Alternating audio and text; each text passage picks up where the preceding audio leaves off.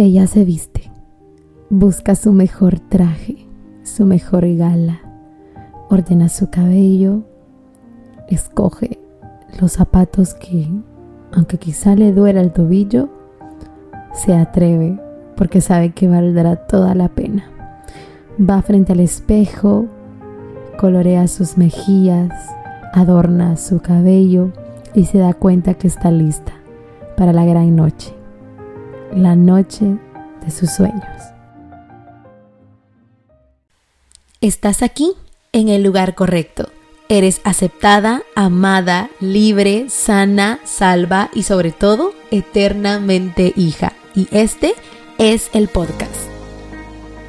Hola, ¿cómo están? Bienvenidas. Mi nombre es Carla Jamilet y saben, siempre me hace feliz poder compartir con ustedes en este espacio y saber que estamos delante de los pies, delante del trono de Cristo, aprendiendo juntas y corriendo juntas la carrera del Evangelio. Así que gracias a Dios porque estás aquí y estás escuchando este podcast con el que le damos finalización a nuestra serie Belleza Redimida, Belleza Redefinida.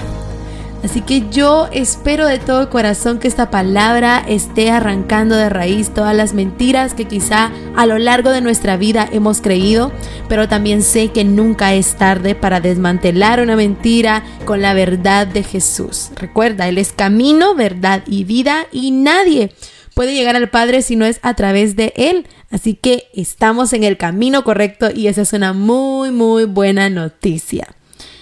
Y bueno, quiero hacerte una pregunta. No sé si tú, al igual que muchas, muchas mujeres, algún día cuando eras pequeña o, bueno, ya tenías conocimiento de estos temas, empezaste a soñar con tu boda o la noche de, de, tu boda, ese día especial donde sabes que te vas a colocar ese vestido blanco, glamuroso, o donde sabes que eh, estás a punto de dar un gran paso en tu vida y que tu vida cambiará y empezamos a soñar, ¿verdad? Yo eh, recuerdo esas reuniones de amigas que, que teníamos cuando yo estaba muy pequeña, tal vez 10, 12 años, ¿sí? Y me recuerdo cómo diseñábamos nuestros vestidos, hablábamos de eso, pero eh, no sé, no sé qué tanto en tu caso ha sido cultivado. Eh, sin embargo, en el mío creo que cuando ya llegué como a la edad de 14, 15 años, la verdad ya no, ya no tuve como esa sensación de, de, seguir hablando de esos temas. La verdad es de que creo que al paso del tiempo uno va como madurando y dándose cuenta de muchas realidades en la vida.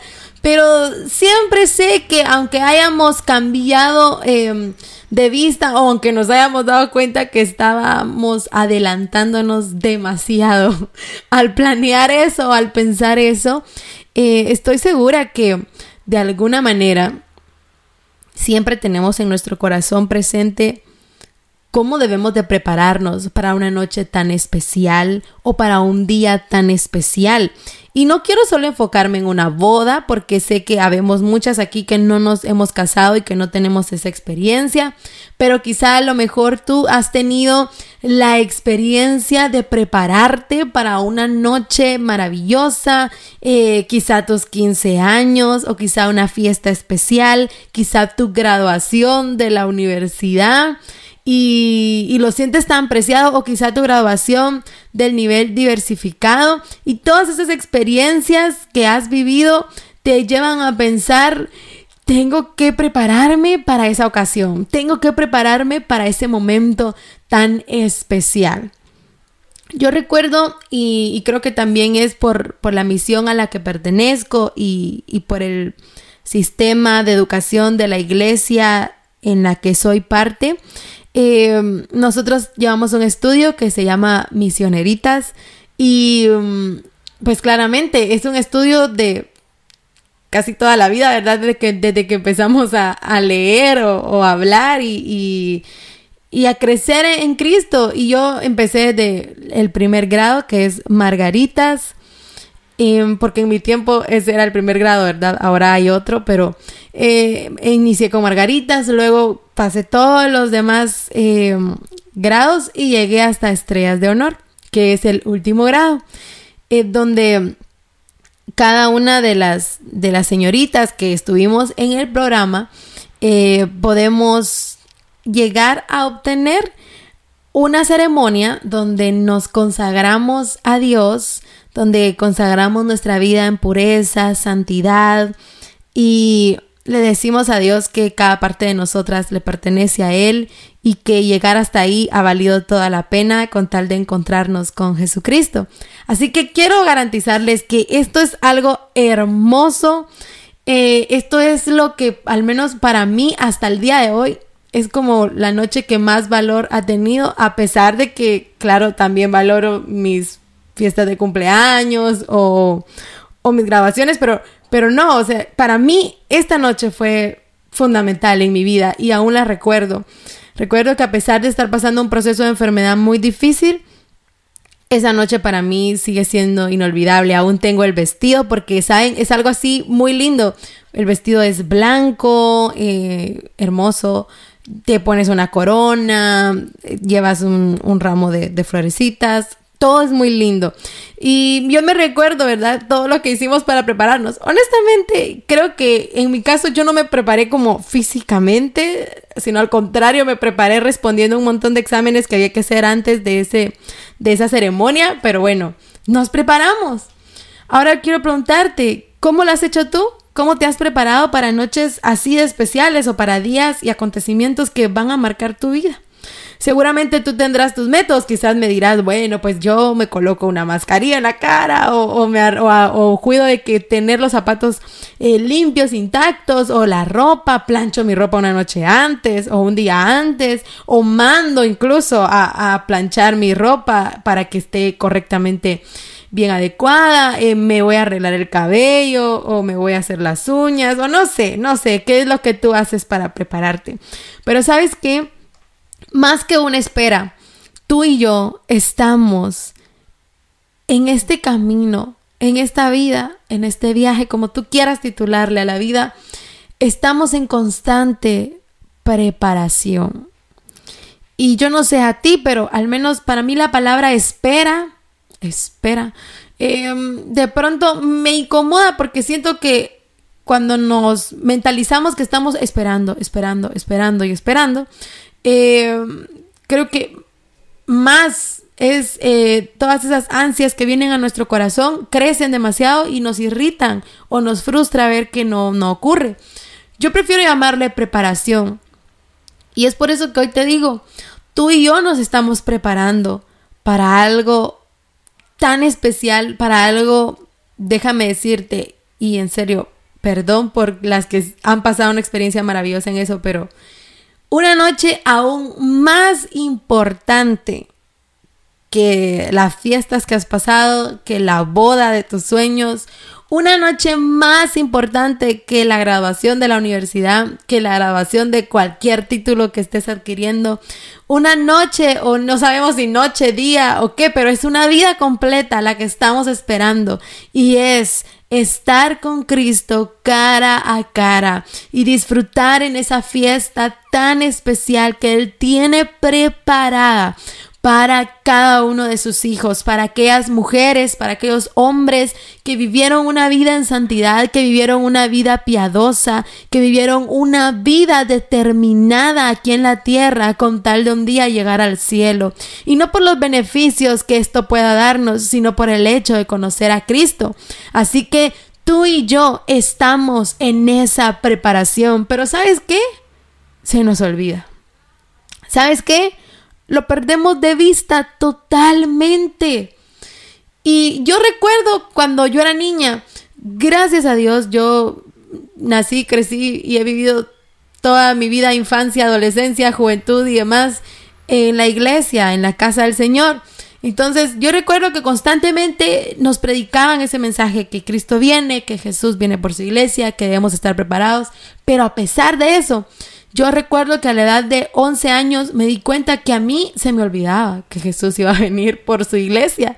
Se me olvidaba, yo pasaba desapercibida, tal vez porque soy muy distraída, pero en realidad a mí se me olvidaba. Y no sé si ese es tu caso, no sé si es algo en lo que tú piensas diariamente. No te digo que te afanes pensando que Jesús viene pronto y que te aterrorices porque Jesús viene, no pero sí que esto sea algo que tengamos presente. Y tú dirás, pero ¿qué tiene que ver esto con la belleza? ¿Qué tiene que ver esto con, con sentirme bella, amada y aceptada frente al espejo?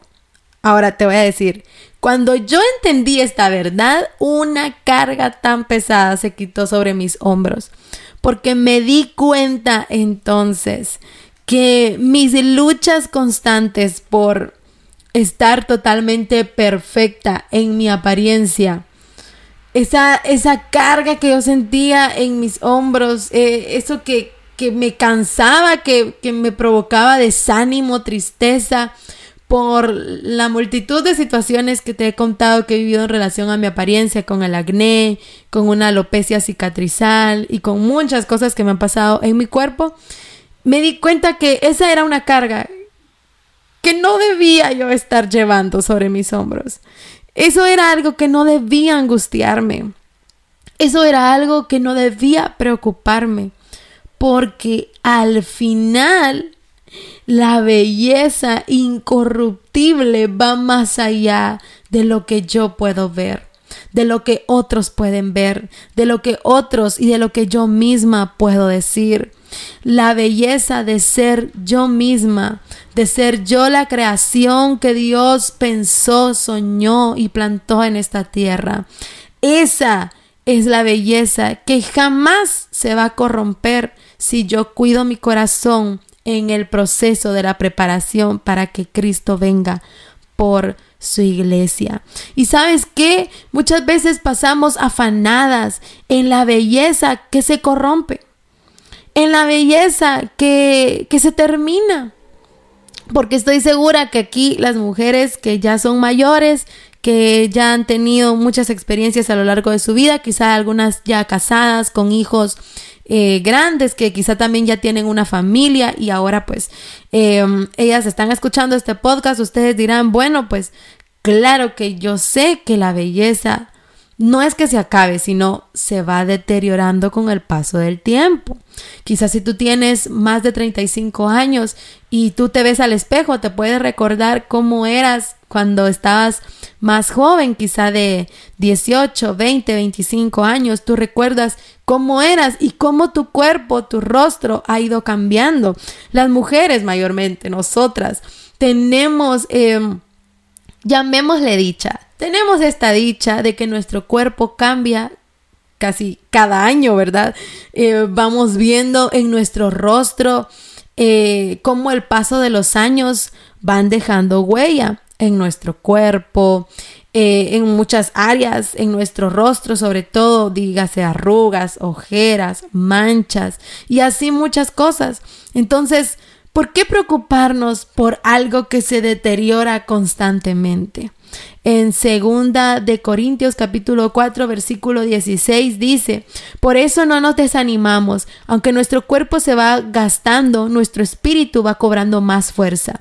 Las dificultades que tenemos son pequeñas y no van a durar para siempre, pero gracias a ellas Dios nos llenará de la gloria que dura para siempre, una gloria grande y maravillosa. Así que, ¿por qué preocuparnos?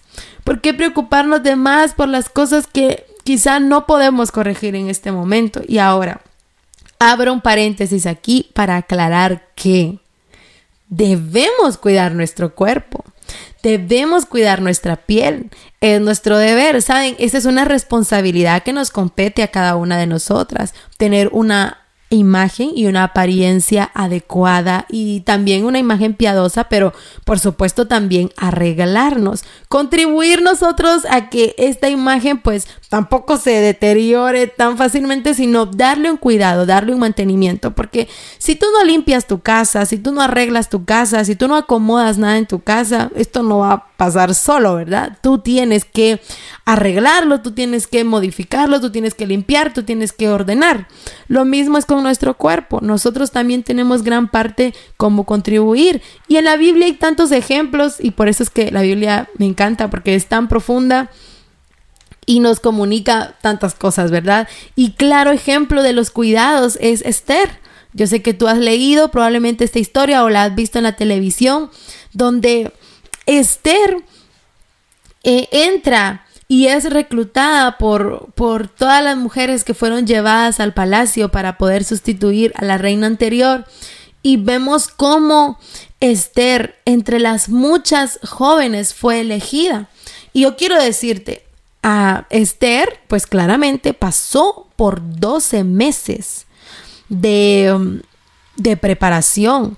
Y me encanta porque en la Biblia recalca el hecho de que ella incluso fue pasada por un proceso de aceite de mirra. Y claro, el aceite de mirra es súper eh, desintoxicante para su piel, me imagino, para su cuerpo. También la Biblia, y es por eso que me encanta la versión traducción lenguaje actual o la nueva traducción viviente, porque ahí explica todo muy bien.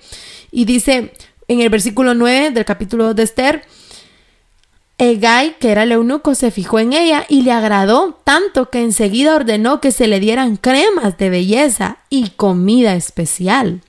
También le ordenó a siete de las mejores muchachas del palacio que atendieran a Esther y que le dieran una de las mejores habitaciones en la casa de las mujeres. Ahora, ¿por qué crees que pasó esto?